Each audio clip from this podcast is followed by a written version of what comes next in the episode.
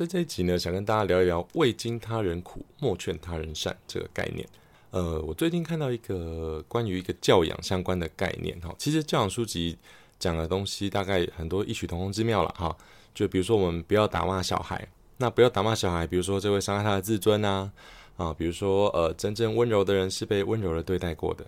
好像这些背后的考量呢，我都非常的认同。我自己也是一个爸爸，小孩现在一个五岁，一个呃两岁半。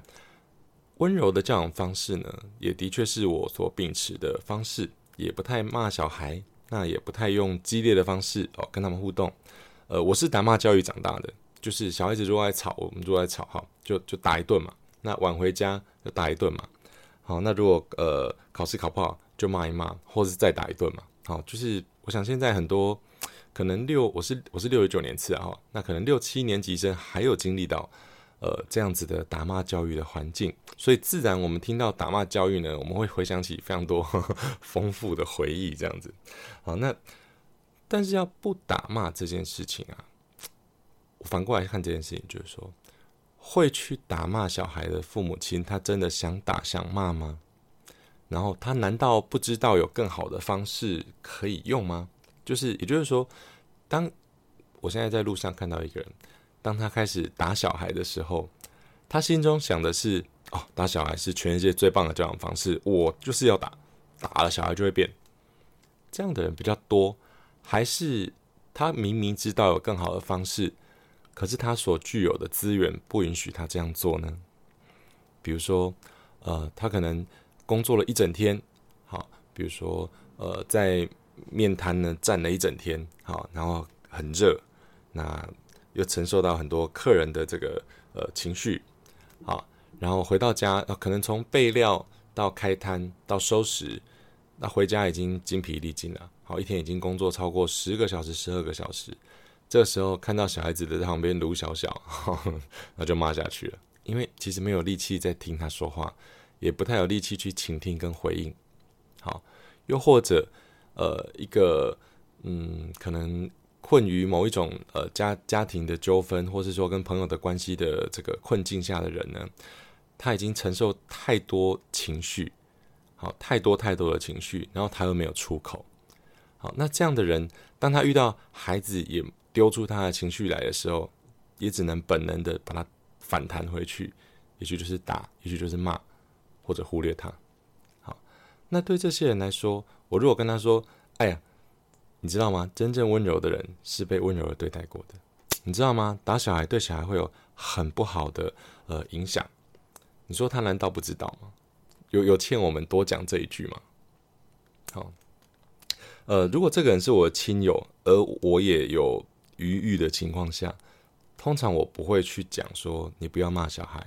我会跟他说：呃，你要不要休息一下？我先帮你带半小时。”如果我以我要达成的目的，我要达成的目的就是我看到这小孩被这样对待，我觉得有点不忍心。那我希望这个小孩被好好的对待。那所以我要找出一个可以有助于我的达成这个目标的方式嘛？那我我发现其实直接去建议那个父母亲要怎么做，通常是很没效的。但是如果让这个父母喘息一下，然后我们在旁边陪他的小孩玩，我们同时做一个榜样，那这父母亲他有喘息到，他有看到一个榜样。然后小孩子的需求又有被接住，好，那当然这半小时会不会改变什么事情呢？我们也没有奢求，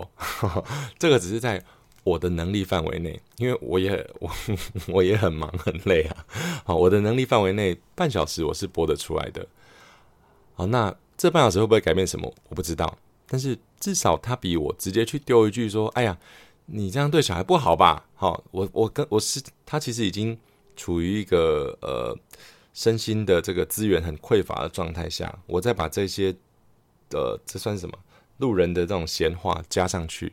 那压力只是更大。也许我会促成他小孩子更容易被打，因为他他又要把他所剩无几的这种认知资源花在跟我这个路人或是跟我这个亲戚哈解释，那这样子真的有帮到他吗？嗯，这这我也不知道。好，那。其实这样的例子太多了，像我之前呃曾经用过一个助理，他来了大概呃不到一个月，他就离职了。那离职的原因是因为他还他跟她老公结婚了几年还没有小孩，她上班呢需要呃单程要二十几分钟，她婆婆希望她找一个离家近一点的工作，然后她喜不喜欢不重要，重点是这样可以早点回家，然后可以早点生小孩。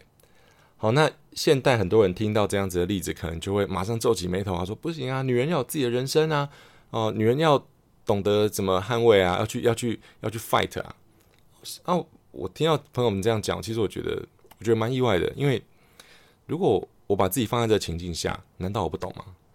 那我之所以会同意，那肯定有我当下的脉络，而我不见得方便跟这个才认识不到一个月的主管讲嘛，所以我通常选择就是，哦，好，那那希望你好好照顾自己，那希望一切顺利。也许他不缺多一个人告诉他人生该怎么做，可是他当下可能非常缺一个人好好听他把话讲完，然后支持他，不是吗？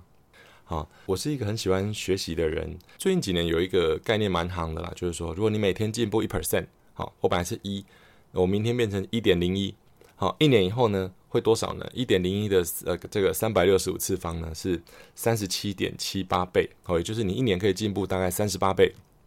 数学算起来很简单，但是人是很复杂的动物。好，你看为什么很多人不学习？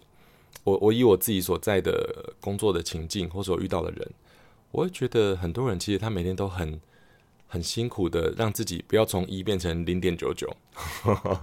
他为了不要让自己从一变成零点九九，他就耗尽他一切的心理了。当然，如果我们让他知道说还有其他可能性，也许他也会对学习产生兴趣。不过每一个人都有他自己的时间，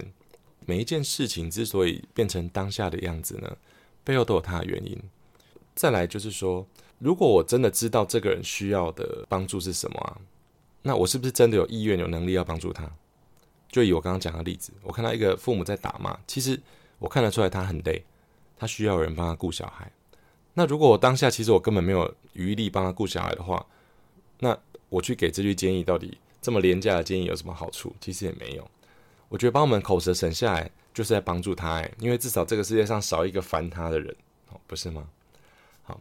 所有的教养文章啊、励志文章啊，都是拿来督促自己改善。或是勉励自己求进步，而不是用在要求别人。好，未经他人苦，莫劝他人善。我们如果没有真的经历这个人呃遇到的苦，那我们也不要轻易的觉得讲一两句话就可以让他变好。今天就跟大家分享这个概念，谢谢你的收听，我们下次见。